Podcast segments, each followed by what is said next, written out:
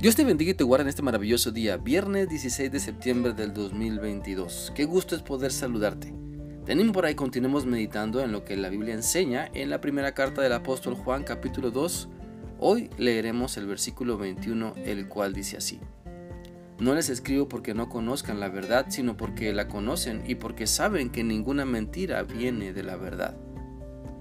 Este pasaje de la Biblia nos llama a conocer la verdad y a vivirla nos invita a que si decimos que sabemos la verdad y que si decimos que le creemos a Dios, entonces tenemos que vivir lo que Dios nos pide en su palabra y considerar todas sus enseñanzas como la verdad absoluta en la que nos debemos enfocar. Si sabemos hacer lo bueno, entonces practiquémoslo. Si sabemos cómo Dios quiere que amemos, entonces no finjamos demencia. Si sabemos cómo Dios quiere que nos comportemos en cada situación y en cada área de nuestra vida, entonces pongámoslo en práctica. Seamos hijos de Dios que obedecen. La Biblia dice en Miqueas 6:8 lo siguiente: Oh hombre, él te ha declarado lo que es bueno, ¿y qué pide Jehová de ti? Solamente hacer justicia y amar misericordia y humillarte ante tu Dios.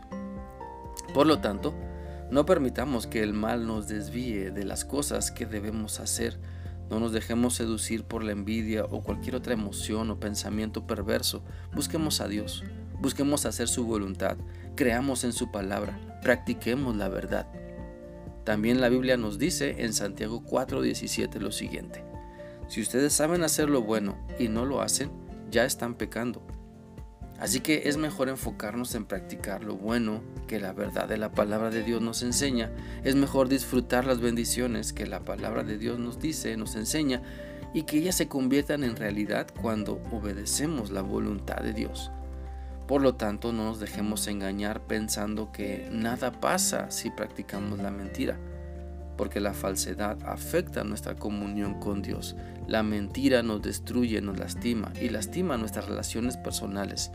Por eso es importante entender que lo mejor que podemos hacer en la vida es seguir la verdad, la cual se encuentra en la palabra de Dios.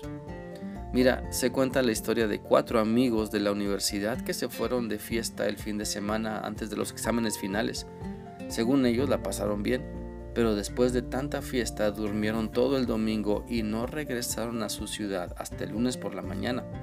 En lugar de entrar al examen final, decidieron que al terminar el examen hablarían con el profesor y le explicarían la razón por la que habían, se habían perdido el examen. Le explicaron que se habían ido de viaje el fin de semana y que planeaban estar de regreso y estudiar, pero desafortunadamente se les ponchó una llanta y cuando venían de regreso no tenían las herramientas y nadie les había querido ayudar. Como resultado de la aventura perdieron el final entonces el profesor lo pensó muy bien y acordó hacerles el examen al día siguiente.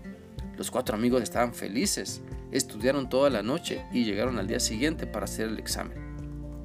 El profesor los puso en salones separados a cada uno, en cuatro salones, y les repartió a cada uno el examen para que comenzaran. Vieron la primera eh, pregunta que valía cinco puntos y era muy fácil sobre la historia del mercadeo. Excelente, pensó cada uno en su salón separado. Esto va a estar muy fácil.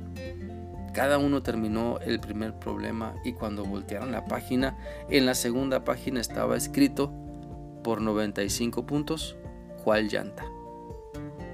La Biblia dice en Efesios 4:25, por lo cual, dejando la mentira, hablen verdad cada uno con su prójimo, porque somos miembros los unos de los otros.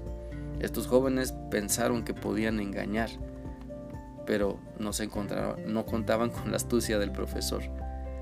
Te animo también que cada uno de nosotros podamos tener presente nuestro compromiso con vivir en la verdad, en pensar, decir la verdad siempre, pues los beneficios de ser veraces son mejores, son maravillosos Pidamos pues a Dios la capacidad de guardar nuestra lengua del mal y que no nos desviemos para hablar engaño, sino meditar en lo que la Biblia nos está enseñando para no dar lugar a la falsedad en nuestra vida.